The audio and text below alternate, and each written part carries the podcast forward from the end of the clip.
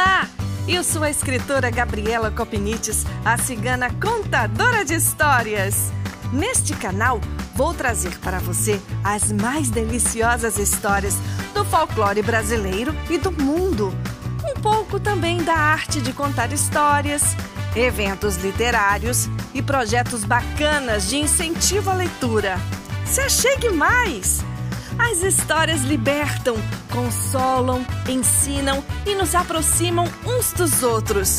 Espero você no podcast da Cigana Contadora de Histórias.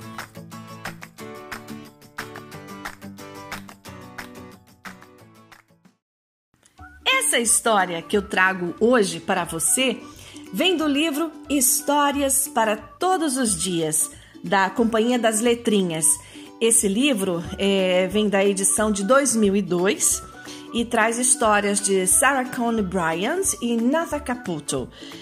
E esse livro eu encontrei no sebo e tem aqui na dedicação de Irene para Giorgio, com amor e carinho, de 2003. Olha só, imagino já é, um menino Giorgio bastante, né, já quase que um adulto, não é mesmo? Pois bem, essa minha historinha fala de uma raposa muito esperta que deu a volta em um mundo de seres do mar. E eu dedico com especial carinho para minha querida aluna Sofia Tavares Divertentes. Essa minha história se chama A Raposa Sabida, de Nata Caputo. A raposa bigoduda, de orelhas pontudas, está sentada na beira do rio pensando. Uns peixinhos crus agora resolviam meu problema. Mas como vou fazer para agarrar uns peixinhos? E nisso, flutuando na água, passa um galho de árvore. Nesse galho estão pousadas duas corujas cinzentas. O que vocês estão fazendo aí, corujas cinzentas? Pergunta a raposa.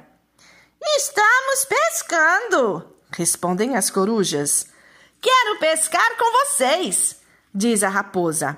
Então venha, pule no galho. A raposa dá um salto e upa! Mas é muito pesada. O galho dá uma cambalhota e afunda.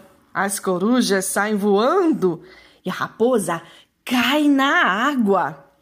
Ela se debate, se debate e, levada pelo rio, vai sair no mar.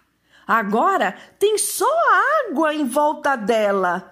Ai, ai, ai! Fala a raposa para si mesma. Vou me afogar! Vamos lá, minhas patinhas, façam de conta que são remos. E você, meu rabo, faça de conta que é um leme e suas patas abrem a água como remos, e sua cauda vira para a direita, vira para a esquerda, funciona direitinho como um leme.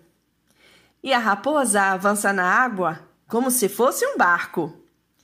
Só que a raposa esqueceu de dar instruções à sua cauda leme para que fosse para a praia.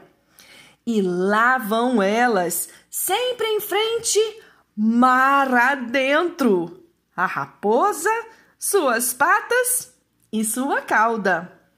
As patas remam e remam, a cauda dirige e dirige, mas a raposa não avista a margem.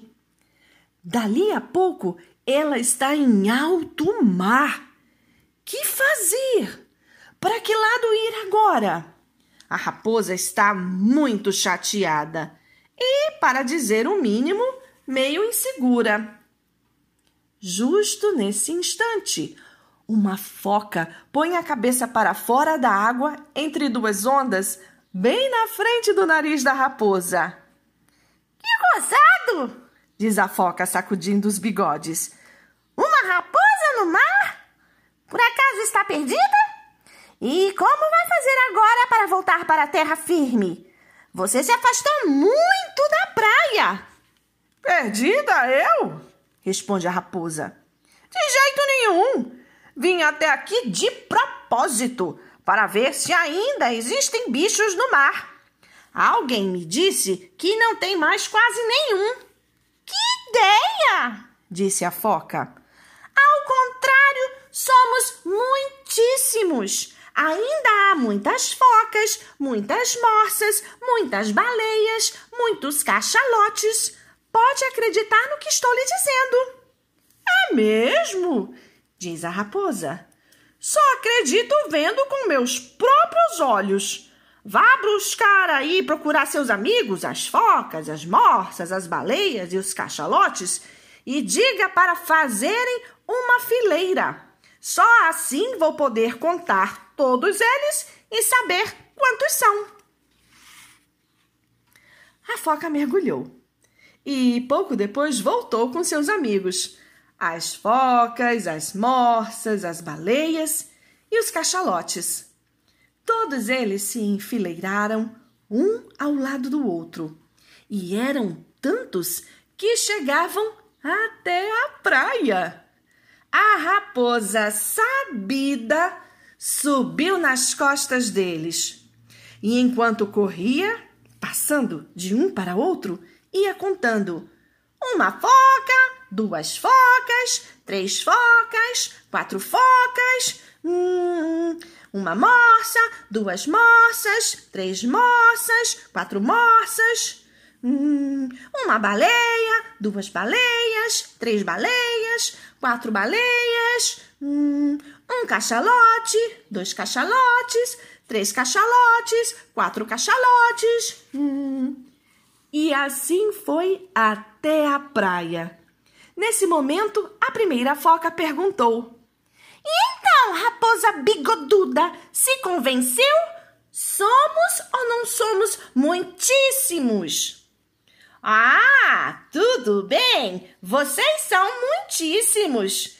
Pelo menos mais do que suficientes para construir uma bela ponte para meu uso pessoal. Graças a vocês, não precisei nadar para voltar para a terra. Até logo! Podem ir embora agora. Não preciso mais de vocês. Tchau, hein? Estou querendo descansar um pouco.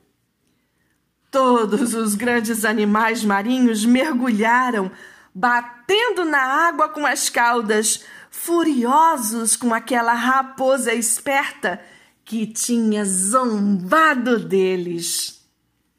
Espero que você tenha gostado desta história tanto quanto eu. Até uma próxima!